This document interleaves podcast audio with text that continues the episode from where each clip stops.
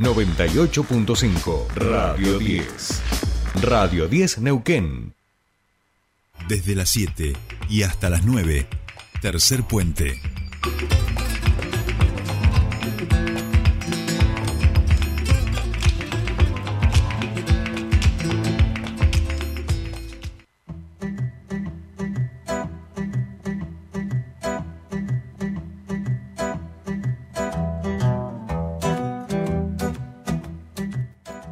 Bien, continuamos con más tercer puente y les decíamos que en la legislatura comenzaron a tratar, a debatir en comisiones el presupuesto 2023.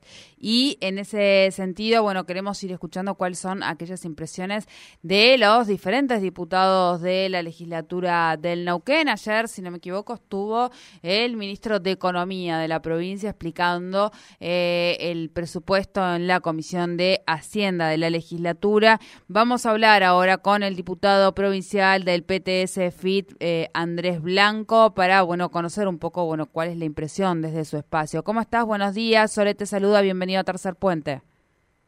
Hola Sole, muy buenos días para vos y para toda la audiencia.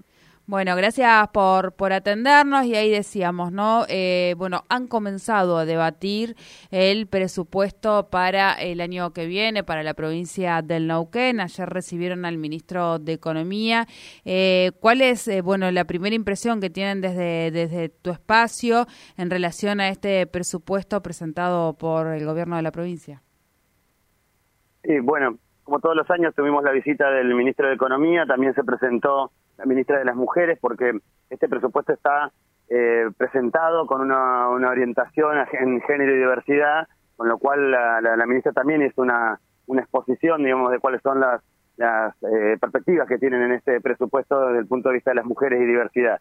Eh, nosotros lo que decíamos ayer y lo consultamos también tanto a la ministra como al ministro es que, bueno, todo este número fenomenal ¿no? que presentan en este presupuesto eh, cuál es la, pretensión que busca, ¿no? Digamos, esta, esta teoría del derrame a través de la industria hidrocarburífera que vuelve a acentuar eh, una de las principales fuentes de ingresos de este presupuesto, obviamente al calor del crecimiento fenomenal que está teniendo la industria hidrocarburífera, donde lo que vemos es eso, digamos, de que eh, las empresas vienen produciendo a niveles récord extraordinarios, eh, han crecido, han tenido una, ganancia extraordinaria del 50% en lo que va del año, para las pretensiones del año que viene estamos hablando de un 185% de crecimiento en la industria de hidrocarburos, o sea, van a facturar cerca de 3 billones de, pesos eh, en lo que va a hacer todo el año que viene. Nosotros lo que poníamos en discusión es eso, el contraste.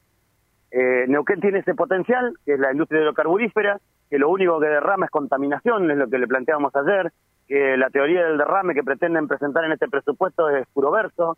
¿Por qué? Porque el número es muy grande pero también es comparativo con el crecimiento inflacionario que ha habido desde el presupuesto anterior hasta esta parte. Entonces uno puede ver números extraordinarios y pensar de que están consideradas las demandas sociales y ahí uno se encuentra cuando empieza a detallar, cuando empieza a consultar, de que verdaderamente los objetivos y la orientación de este presupuesto es volver a darle concesiones como todos los años a la industria hidrocarburífera, construyéndole rutas, eximiéndolo de algunos impuestos. Y mientras tanto, cuando le preguntamos cuál iba a ser objetivamente el proyecto de construcción de viviendas. Digo, viviendas es uno de los temas muy sentidos en la provincia. Hay cerca de 100.000 familias que no tienen eh, vivienda en la provincia de Neuquén y pueden ser más porque el ingreso de habitantes a la provincia eh, es muy importante todos los años. El gobernador dice, decía en su momento que eran 20.000 habitantes por año que ingresaban a Neuquén, 25 habitantes por día, una, un número así que estaba que habían manifestado, con lo cual, digamos, la construcción de vivienda es un eje central. Cuando vimos el presupuesto en infraestructura destinado a vivienda, solamente se van a construir con suerte 1.500 viviendas.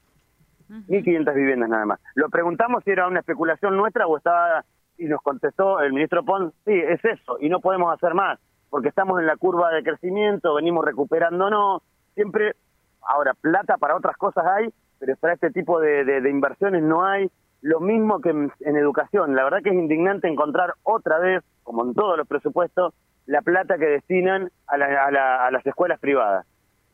Casi el mismo monto que va a infraestructura en educación pública es lo que van a destinar a escuelas privadas. 11 mil millones en infraestructura a escuelas públicas y 9.800, casi 10 mil millones de pesos van destinados a las escuelas privadas. O sea, vuelve a aparecer esta discusión que nosotros hemos planteado de que mientras tanto acá las escuelas explotan, las escuelas se caen a pedazos, eh, muchas familias no tienen posibilidad de acceder a bancos, y eso lo discutimos ayer, se lo planteamos, le dijimos si eso consideraban que resolvía ese problema, y no nos pudieron responder, en una presentación técnica de, de números que obviamente eh, tiene una expresión política, digamos, de una orientación de ese presupuesto. Así que básicamente eso, solo nos volvimos a contar con un presupuesto que es un número importante, eso no hay duda, pero que eso tiene una directa relación con el, el crecimiento inflacionario que venimos, que viene además siendo sostenido estos últimos años, eh, y que no responde verdaderamente a las necesidades sociales, porque en salud tampoco. Volvimos a encontrar la transferencia de fondos del público al privado,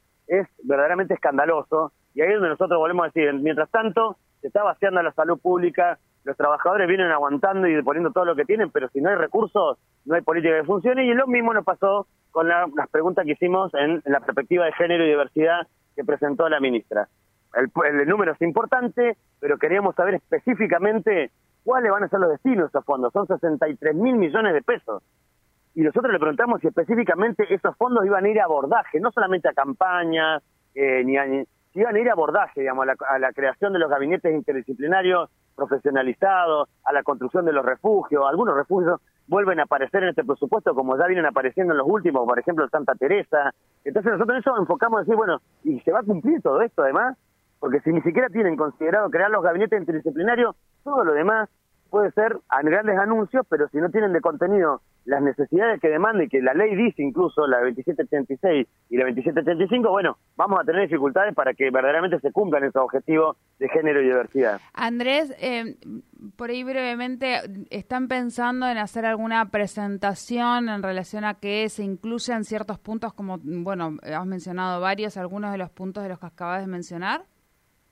No, nosotros en particular no, porque en realidad eso es terminar negociando algunos aspectos y nosotros consideramos de que lo que habría que hacer es dar vuelta a todas las prioridades de este presupuesto eh, y destinar, incluso lo que planteamos es que lo que habría que hacer, porque acá la renta se liquida entre un 5 y un 12% por declaración jurada, lo que habría que hacer es volver a apropiarnos de nuestros recursos, ser nosotros quienes nos administremos, los trabajadores y las trabajadoras, y eso daría como resultado la posibilidad de que se consideren en los presupuestos todas las necesidades sociales que se vienen planteando. Nosotros lo vamos a rechazar, vamos a hacer seguramente nuestro planteo como lo hacemos siempre, pero en esto no hay un gran acuerdo, digamos, toda la oposición y el oficialismo lo van a votar, lo van a acompañar seguramente, porque hasta acá se ha venido manifestando de que con algunas críticas, pero lo ven bien al presupuesto, con lo cual, digamos, nosotros vamos a rechazar y vamos a hacer este planteo que hacemos todos los años de, de, invertir las prioridades, como decimos siempre, pero que bueno, no son los objetivos de este gobierno.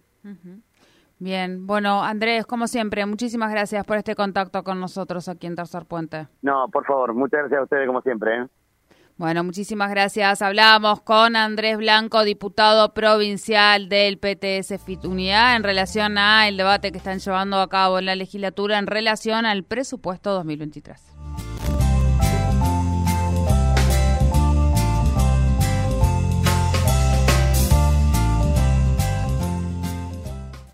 Subite al tercer puente con Jordi y Sole. El EPEN pone a disposición distintas formas de pago para regular